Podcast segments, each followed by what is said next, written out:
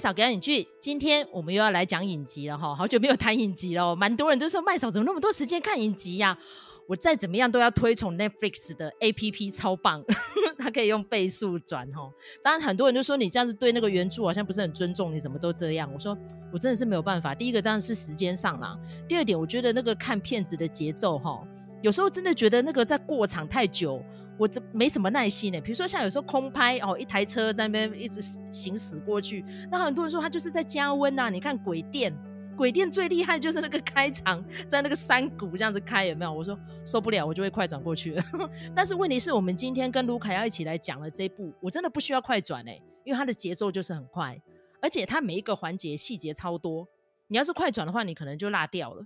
好，我们现在要讲的这部就是温子仁监制，二零二二年，现在票房啊、呃，不是说票房点击率超高的哈，我觉得个人蛮推崇的一个惊悚剧，叫《八十一号档案》。之前曾经在叉叉 Y 的频道，我现在常在推崇他哈，他应该蛮开心的哈。我一直跟他说，这个八十一号档案真的是很不错哎，因为温子仁监制的戏哈，蛮多人就说，如果他自己亲自下去操刀就还不错，可是如果他监制的，可能就要扣点分数。但是我觉得他这次虽然是只有扮演监制的角色，但我觉得这个影集真好看哎。哦，不知道卢卡感想如何？那时候推荐给你看的时候，我提了一个关键字把卢卡吓坏，就是他有一点点七夜怪谈哦，就勾起了你的可怕回忆。哪里只是一点点啊？我就跟那个麦嫂讲啊，就是看了第一集之后，我就确定我要找一个白天的时间来看，因为在晚上看真是超级可怕的齁。整个勾起，呃，我那个时候对《七夜怪谈》不好的，也不是不好啦，应该是说它其实气氛塑造非常到位，这一点呢，也在这个八十一号档案上面哈，有看到那个重现的那样子的一个神采哈。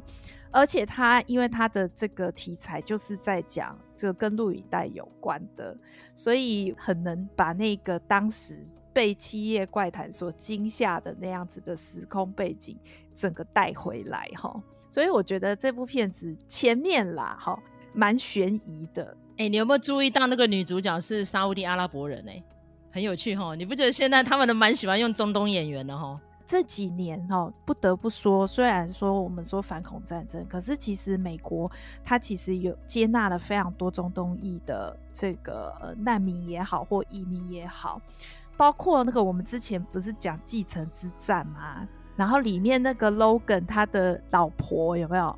那个就是巴勒斯坦一个很重要的演员。所以这些呃阿裔的哈，或者是其他比如说伊朗裔或是埃及裔的这些演员，在这个好莱坞也越来越崭露头角。大家也可以去看一下这些呃演员的出生背景，我觉得这都是一件好事，就是文化的多样性。对，而尤其是男主角很有趣的，就是他之前的作品，我们节目有谈过。那时候是在别的平台，就是《纯美人生 Uncork》里面的男主角哈，他叫做马莫多阿西。听这个名字这么有趣，就是他是毛利塔尼亚人，很有趣哈。所以我觉得这次的选角就是让我觉得好特别，你知道吗？因为其实熊熊一看这个戏里面真的没有几个熟悉的面孔哎，因为他的创作是从一个 Podcast 的犯罪节目。呃，衍生的，然后大家知道，Podcast 就是我们现在在做的这个平台哈，就是这个样子，这样很特别。像那个之前 Disney 加我才刚办的时候，我就发现到说，哎，竟然有一个叫《破案三人行》的，也是从 Podcast 上面转的，然后再加上他把它改编的，就是非常的扣人心弦呐、你看，像八十一号档案，我也是用这四个字来形容，你不觉得就是？会让你屏住呼吸，你都不知道下一秒要发生什么事哎哈！好，那我们时间再交给卢卡，到底这个影集的主轴在谈论什么呢？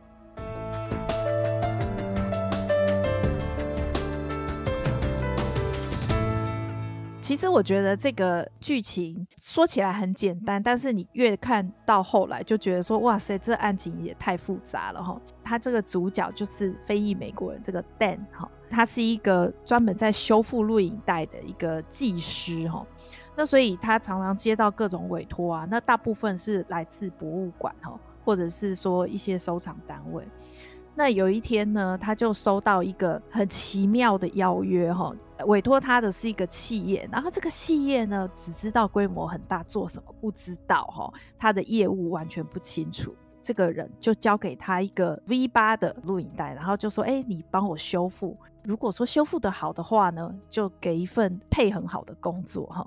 那所以他修复的过程当中呢，是有一个女生哦，她为了要做她的这个作业，她就去一个大楼去做她的住户的调查。那这个大楼呢，曾经发生一场大火，重建了之后，就引起了这个女主角的兴趣。好，那她就觉得说，她要来拜访这些人，然后做田野调查，看看这个住户都是什么样子的人。哈，所以他这个。录影带的内容就是他到这个大楼去拍了一些访谈。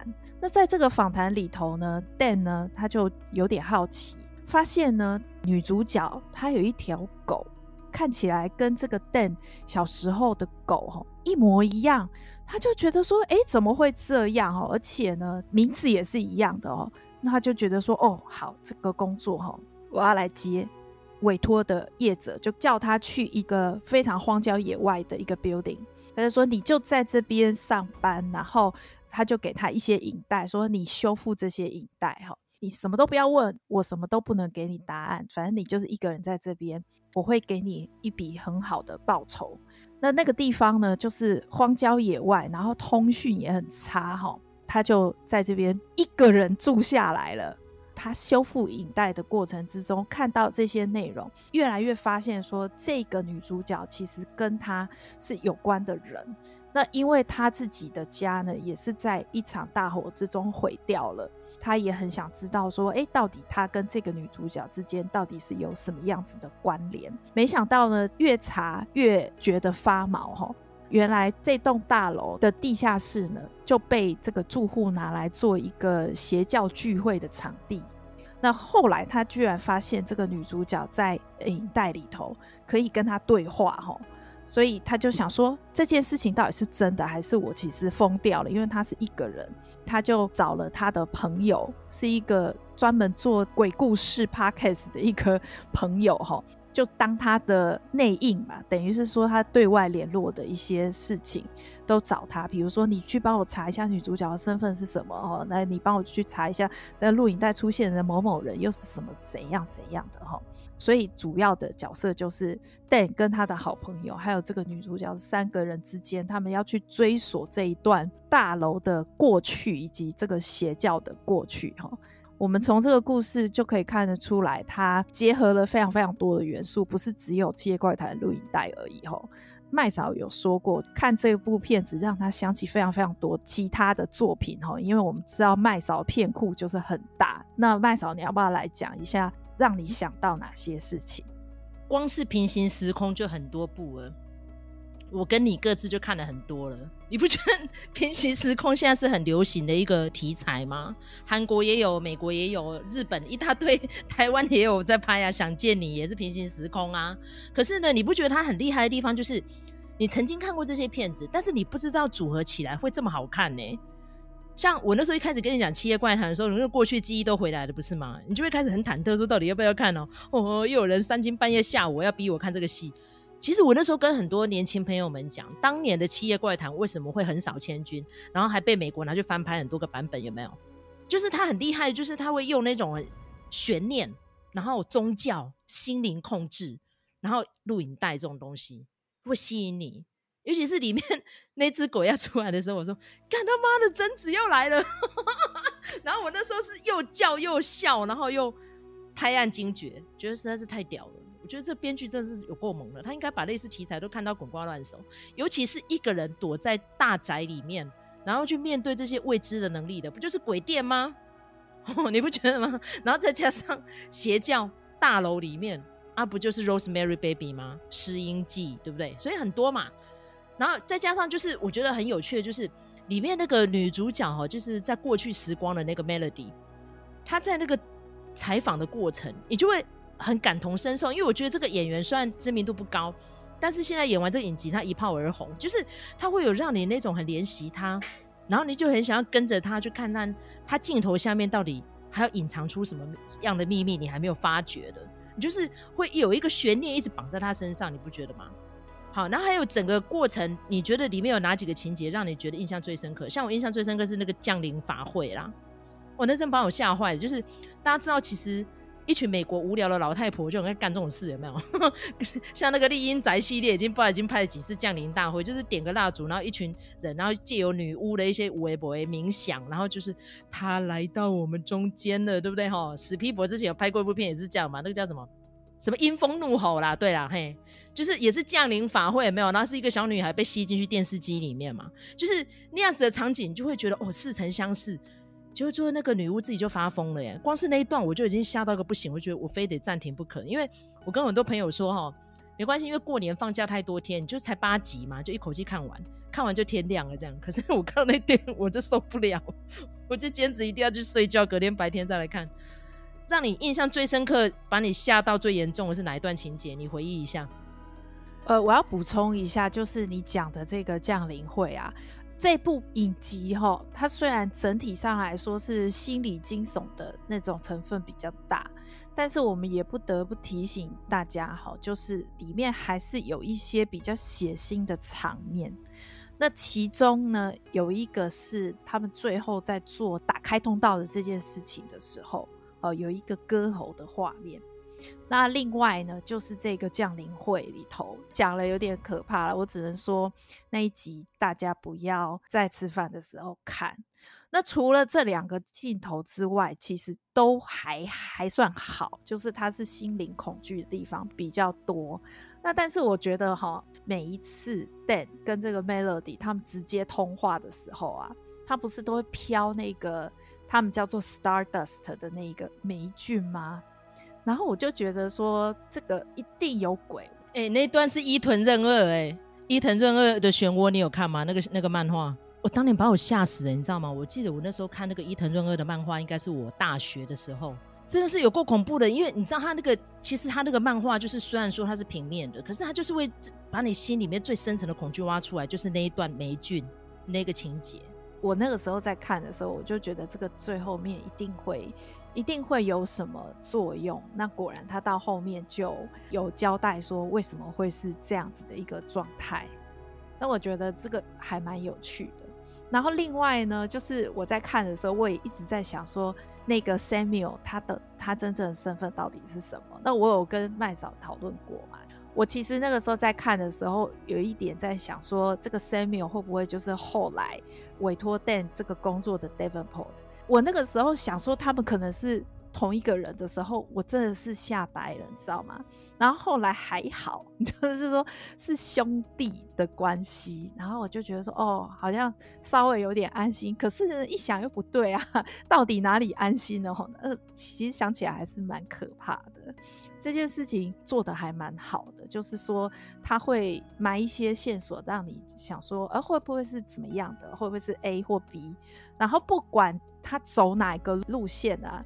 你都会觉得很可怕。你比如说像那个 Melody 的好朋友 Annabelle，她进来的时候也是啊啊，一开始就是一个小白啊，然后一直在讲说哦，Samuel 跟你有粉红气流什么的，然后到最后他整个就已经进入疯狂状态了。这个也是我觉得有一点始料未及，但是你就会觉得说这里面每一个人都是一开始进来的时候都是很正常。然后到最后就越来越不正常，这样子哦。你细看的话，就觉得每个人都有问题。那我觉得还好，就是说 Dan 的好朋友，他一直都是一个跟正常世界的连接，看到他就觉得说有一点安心了，就是说这个 Dan 好像还没疯 这样子。我觉得他有点像是。诺兰电影里头的那个 Michael Caine 哈，那个诺兰有讲过，你只要看到 Michael Caine 出现，就表示那是现实世界。我觉得有点这种感觉。对，好，那因为其实我看到他那个胖胖的朋友，我就开始一直笑，他根本不用讲话，我都快要笑死了。就是那个 叫 Mark 的那个哈阿布伊，但是呢，因为他其实从 Podcast 改的，Podcast 已经走到第三季了，就是因为。我觉得很有趣的是说，以前我们要改编不是都从小说吗？可是现在是流行从 podcast。那因为 podcast 要创作呢，基本上是多元性更多，就是不局限于文字，它是用声音、用音效，然后用口条就可以做出非常非常精彩的创作哦。比如说像是里面那个用那个影带，就是让我想起来之前那个尼可拉斯凯基还没有变成烂片之王的时候，曾经有一个惊悚片叫《八厘米》，不就是这个样子吗？就影带的虐杀画面到底是真还是假？还有那个女孩去了哪里？就是那个印象给我太深刻了，所以现在变成又要从影带里面会去找出那个维瑟大楼当年的悲剧真相是什么，然后刚好又影射到主角自己个人也有感同身受，没有想到竟然他的爸爸出现在影带里，让我想到这不就是怪奇物语吗？所以他就是融合了很多非常非常。呃，受欢迎的元素加在里面，所以它在 IMDB 的分数非常的高，七点七分，在烂番茄更恐怖，百分之八十八，哎，你看那个正面评价有多高？所以现在听说第二季已经拍好了，大家也是敲碗等它上架，因为很想知道这个女主角到底后来会发生什么样的事情。然后，因为我们这一集不爆梗讲了哦，留一个悬念。给我们的听众朋友们，如果你对这样子的惊悚题材有兴趣的话，很推荐你去看这个戏，叫做《八十一号档案》。然后刚好紧接着《怪奇物语》第四季也要推出了嘛，对不对？就是都是类似这样的情节，就有点跨时空的，然后有一点怀旧的，有点悬念的，有点惊悚的。然后呢，我觉得《八十一号档案》就是刚刚卢卡讲的，只有那两个血腥画面有点恐怖啦，但其他的画面都还可以，不会有 jump scare 哦。大家知道就是会突然用音效啊，哈，用鬼啊来吓你，不会啦，没有。嘿，但是就是会让你那个铺陈进去那个暗黑世界，让你很想要知道下一步会发生什么样的事情。好，那这就是我们今天推荐的第一部影集《八十一号档案》。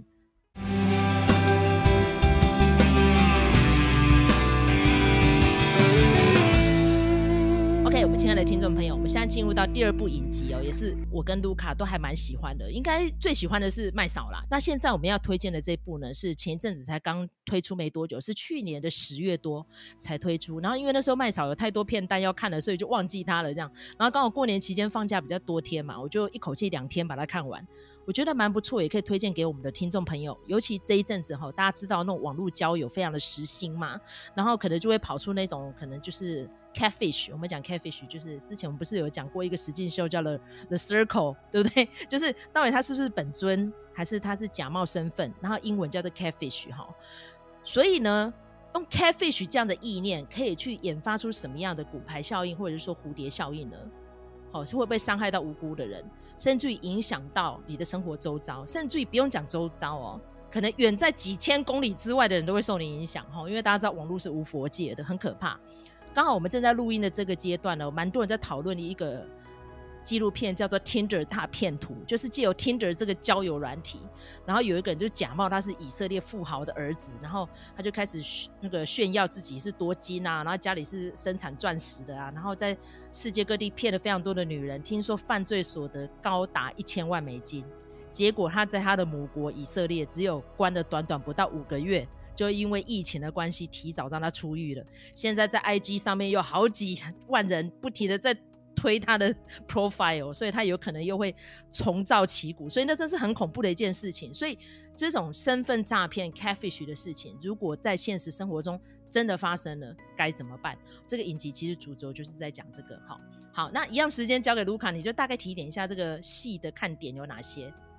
好，那他其实故事一开始呢，是一个家庭吵架的场景，吼，就是这个有一对兄妹，吼。看起来好像不不太合啦，那这个不合的原因呢，可能是跟这个哥哥的呃老婆有关哦，就是跟这个嫂嫂有关。结果呢，第二天醒来呢，这个妹妹哈就发现了她哥哥是一个 viral 的这个 video 的主角哈。这个哥哥呢，他就说我呢是虐杀女人的恶棍，如果说这个 video 超过五百万的这个观看率的话，我就会被杀掉。妹妹看到，她就觉得说很惊讶，怎么会是这样子的一个状况哦？因为这个哥哥哦，他是在中学担任球队的物理治疗师哈，感觉上他也是关系都很好啊，跟学校也好，跟这个家里的人哈，或者是说跟这个学校的老师、跟学生之间哈，关系都很好啊。那当然，这个妹妹已经认识他一辈子了，觉得说他的哥哥就是一个大好人啊。他怎么可能做这个事情呢？哈，但是随着被大量的散布，哦，那他这个点击很快就到了五百万次，哦，那就非常的可怕。那中间还有一个 video 是哥哥在 video 里头就说：“我杀了一个女人。”妹妹就不禁想说：“哥哥，他真的做了这些事吗？是不是有一个我不认识的哥哥，他也同时存在着？”就在这个一边怀疑哥哥，但是一边又很想要救哥哥的这个心情，他就去查这个案子，跟这个警方合作。查了之后呢，他就渐渐的挖掘到，即使是一起长大的哥哥，也有很多他不为人知的另一面向的生活。在这个过程里头，他对这个事情越陷越深，然后最后他的嫂嫂以及就是他哥哥的小孩也都陷入到这个事件里头。它这个过程就跟我们刚才讲的八十一号档案完全的不一样。就是八十一号档案，它是召唤出你小时候的深层恐惧。哈，比如说。不管是拾音机也好，或者是七夜怪谈也好，录影带也好，这都是一些比较旧的东西。但是致命点击它是用最新的科技，比如说这个呃暗网点击的这个呃网络的视频这些东西，好，最都是最高科技，以及到最后它还有牵涉到这个网络交友的这件事情。等于是说，他用的东西都是我们现在有的科技，所以你会觉得非常的身临其境。就是我们可能任何一个人都会陷入到这样子的一个处境当中，哈。对，我觉得其实为什么这个影集会让我很有感，就是这样，因为其实。社群网站就是这样满足你的想象嘛？你看，其实最主要的破案关键也是想象力过度丰富。那当然，我们不爆梗来谈啊，我们不会告诉大家凶手是谁。但是我要告诉大家，就是当你在使用网络的时候，可能你要随时提醒自己，现在你是在跟一个网络上你不知道他的本尊是谁的人在交流，所以你不需要脑补太多。如果你一旦陷入那种真实世界混乱，哦，甚至于。啊、比如说你已经不知道孰真孰假的时候，是很危险的哦。其实这个影集到最后为什么会急转直下，就是会让你觉得啊，好诧异哦，怎么会这么夸张？怎么会有人想象力丰富到这样？就是有这样子的人哦。因为以麦嫂的工作来说，我就是每天都在 面对这样的人，所以我那时候一看完这个影集的时候，就是问曾医师：“曾医师，曾医师，你还没有看这个影集，但是我要告诉你，怎么会有这种现象呢？”曾医师跟我说：“现在只会更多。”因为网络实在越来越真，尤其是元宇宙，你只要戴上那个呃元宇宙的那个面罩、那个眼镜，你真的分不清楚了耶。所以我才说，未来这样子的社会，比如说像我们要搭个飞机，比如说像这样疫情年，我们看要去哪个国家，根本不用啊，你戴上眼镜，你就可以想象你到当地了，又安全又舒适，你又不用去忍受那个坐飞机长途旅行的痛苦跟危险，不就是这样吗？所以你要跟一个人交流，你不用碰到他啊。你就会觉得他好像是你的未婚夫了哦，你会觉得他跟他已经生死之交了哦，然后你一不小心，你的个资就被人家盗用了，就会变成这个样子。所以为什么这个影集让我很有感？你真的不知道你身边的人在做什么事诶，就算他跟你近在咫尺，他是你的配偶一样，你根本就不知道他私下是什么样子。你看，像里面的兄妹两个人，他们经历过家庭的一些变故，他们觉得自己是心有戚戚的。可是真的遇到这样子的事情的时候，也开始质疑：到底我认不认识我哥哥？我认不认识我妹妹？我认不认识我同事？我认不认识我的小孩？我的我的老婆？这个影集会让我很有感触的地方就在这边。好，尤其是我觉得这几个主角演的都很不错哈，像女主角就柔伊卡莎嘛，我跟卢卡都蛮欣赏的一个年轻演员，很有才华。然后男主角呢，我在说他 这长得像克里斯潘恩哦，但年纪比他大一点。好，他就是那个穿着 Prada 的恶魔里面那个男配角 Adrian Grenier。然后他之前有个影集就是我家也有大明星嘛，然后扮演他老婆的就是 Betty Gabriel。他之前很有名的作品就是 Get Out 里面那个女巫啊，流泪女巫哈。然后一个很帅气的那个穆斯林警察呢，就是 Phoenix Ran。阿玛里，他在那个电影里面叫做阿玛里啦，那他实际上名字呢，他叫做 Rahai。好，那个我那时候跟卢卡都说，哎、欸，又跑出一个很帅的穆斯林警探了。好，那他这个警探呢，里面也是面临到那种就是呃宗教跟种族的歧视啦。因为其实我们之前看过另外一个影集叫做《东城奇案》，也是讲到这种美国的小镇就是歧视猫妈西。就算在这个影集里面，其实并不是很落后的城市。还是可以看得出来，你跟我不一样啊，肤色就不同啊，信仰也不同啊，哈，成长背景不一样就歧视你，哦，所以在美国大熔炉不是想象中的那么的美好的。他那个角色让我想到那个《午夜弥撒》的那个警长，他也是这样。那而且我觉得正好《午夜弥撒》讲的是宗教的东西，所以这个穆斯林警长就在里头也是蛮有戏的。那他在那个地方呢，就是受到歧视。致命典籍里头的这个警官，同样也是哦，升迁上面也是有问题，以至于就是说他拼了命也想要把这个案子办好，因为他很想要证明自己的能力。对，然后里面还有一个很有意思的一个角色，就是那个记者。好，他叫 Ben Park 嘛，哈，韩国裔的记者。然后我上网去查这个演员，他其实挣扎了蛮久，现在年纪也不小，三十多岁。不过因为现在一些亚裔面孔都会穿插在一些影视作品里面，哈，他的名字叫做 Abraham Lim。他那个记者角色让我也很感同身受，因为一样嘛，他就是少数族群嘛，亚裔的。然后他为了要搏上位，他在里面也是面临到歧视啊。就后来他采取的手段当然很受争议啦，而且在里面他那个角色还是一个 gay。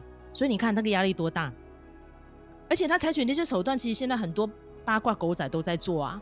几十年前，大闹王妃就是面临这样子的危机了，不是吗？无所不用其极嘛。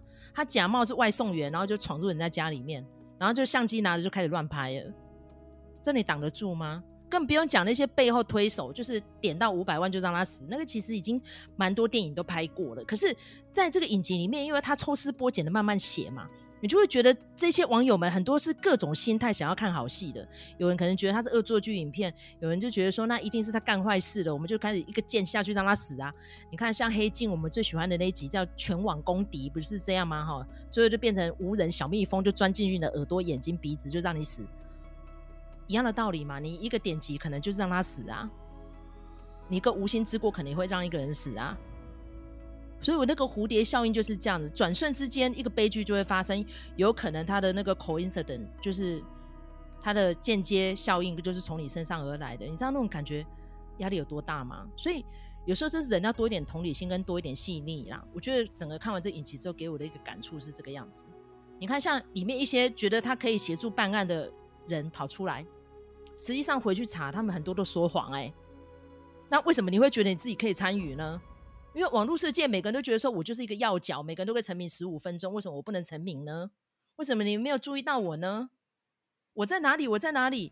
就是你会想要被注意的这样的动机，可能就会铸造你一回头百年生，你可能就变成一个坏人了。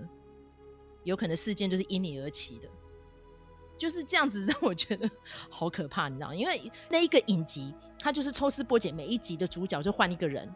然后由那个人的视角来看这个事件本身，你就会有不一样的揣摩跟阐释出来，就会让那个观影者觉得哦，好有意思、哦，这个细节我怎么没有注意到呢？啊，原来是这个样子，这样，这就是烧脑剧好看的地方。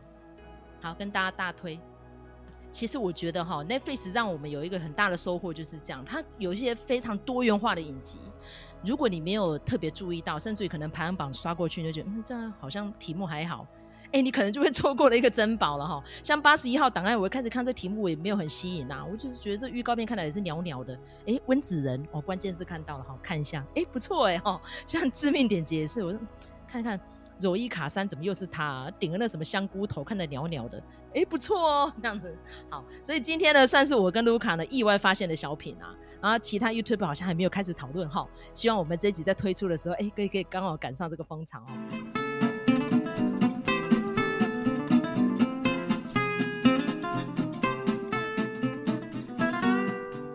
那我们其实最近呢，也陆续收到一些听众的留言，然后我们都非常的感谢大家哦，对我们的不管是批评指教都好，好，然后或者是说，哎，给我们一些鼓励，我们也都非常非常的感谢，这样子至少表示大家都是有在用心听我们的节目，哈，这个。比什么都呃要来的鼓舞我们哈。那我现在来念一下这个最近在 Apple Podcast 收到的一些留言。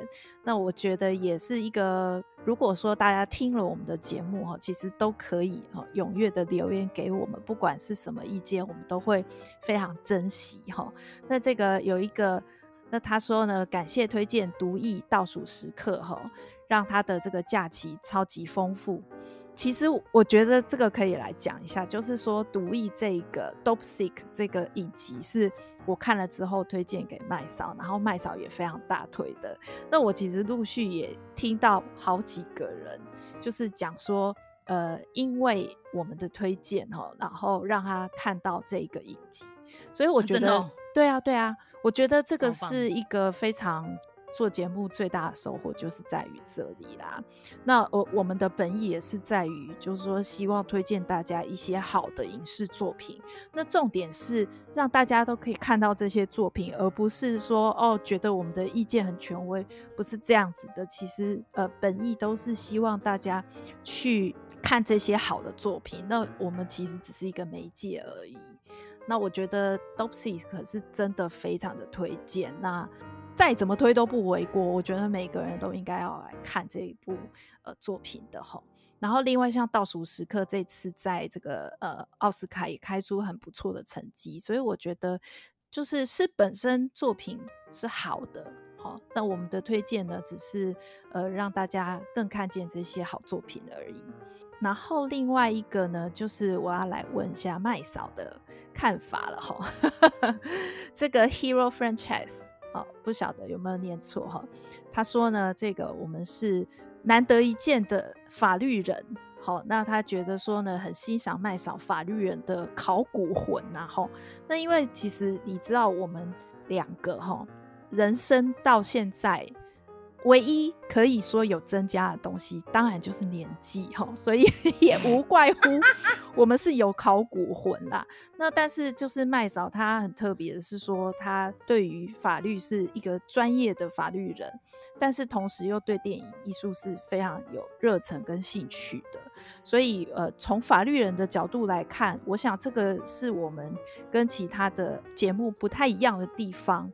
因为我是做这个节目的，我也是很推荐大家都来听听看麦嫂的观点啊。那麦嫂对于这个留言，你的回应呢？其实我觉得每一个专业哈来看电影都会有不一样的体会。像我自己个人，因为比较龟毛的关系哈，所以我在看一部电影的时候，我就觉得这个环节跟逻辑。还有那个概念，我就是会比较从这上面去琢磨，你知道吗？可是如果说像我们的节目经常会请一些来宾，像郑医师啊，或是飞利浦，那他们各自有各自的专业，所以他们在看一个影集的时候，他的观察角度就会比较不一样。那我觉得每一个人基本上呢都喜欢电影，很好，这是好事，因为电影是集大成。但是我觉得电影创作者本身，你的作品会不会让人家感动？我觉得这就是要多一点功夫啦。像比如说我们的节目都会故意去挑这些，比可比如说像别的 YouTube 不太会讲的题目来做这样子。像刚刚提到那个 d o s i c 好，那个毒液这个影集，我觉得别人没讲，我们就一定要讲。尤其是麦嫂一直很关心这种药物滥用的问题，尤其是我的先夫 Michael Jackson 才是因为这样的原因死掉的。所以我觉得这件事情如果别的 YouTube 不做，我们就一定要做，而且要做就是好好做。大家知道，其实真的做创作很多，其实都是没有收入的。像我跟卢卡都是在闲暇之余来做的，对我们来说也是压力颇大。但是我觉得就是有这股热情支持我们到现在，所以现在虽然点阅率还有待加强了，不过很高兴已经跑出了几个铁粉呢，愿意给我们一个正面的评价。所以真的我跟卢卡都蛮感动的，感谢大家。如果真的觉得我们节目有用心的话，多推荐一些人来听哦哈。甚至于呢，觉得我们讲的很有道理，觉得这个影集这个作品真的很好看，拜托请大家赶快真的进去捧场一下。你要看我们其实只有出一张嘴讲一讲，哎、人家是几千万几亿元的票房预算。在做的耶，那个压力多大啊，对不对？所以无论一个作品如何，我觉得如果今天我们节目有推荐的，真的就是很值得去看，我们才会推荐啊，要不然我们何必花时间做节目，对不对？好，那因为其实我们节目有小额捐款啦，因为呃，就是我们的 hosting 上面都会有个连结嘛。那其实我跟卢卡基本上做这节目也不是本业啦，哈，所以也算是我们的兴趣。但是呢，我觉得对于影视创作者来说，我们也算是创作的一份子，当然是很希望大家的鼓舞啊，给我们一点小小的能量啊，支持我们继续撑下去。我觉得这样子也很好哈。尤其是哎、我们还真的蛮认真的，你看我们陆陆续续做了两年多。我们真的每周都更新，我们没有休息，我们连年假都不放假。对啊，对啊，血汗哈。但是呢，我觉得，因为我们喜欢影集，我们也喜欢电影，然后甚至于呢，我们无论如何各个题材，我们都会拿来跟现世的事件来做比较。我们应该算是用功的呃频道主，真的比起别人来说，嗯。当然，我们还不是算 top 级的，但至少我们有对得起自己啦哈。那也很希望说，我们也有对得起我们的粉丝。如果粉丝们呢觉得对我们的节目呢有一些批评跟指教的话，真的要留言，好，我们真的会一条一条很认真的回复你们哦。感谢大家收听。如果觉得我们的频道还不错的话，请你们给我们一个五星评鉴，然后甚至于呢，帮我们订阅、分享，也可以留言哦。希望我们可以下次做哪项改进啊，或者是说可以下次讲什么样的题目啊，然后让大家可以觉得我们的节目越来越好，越来越精彩。这样，感谢大家，谢谢。我是麦嫂，我是卢卡，下次见，拜拜，拜拜。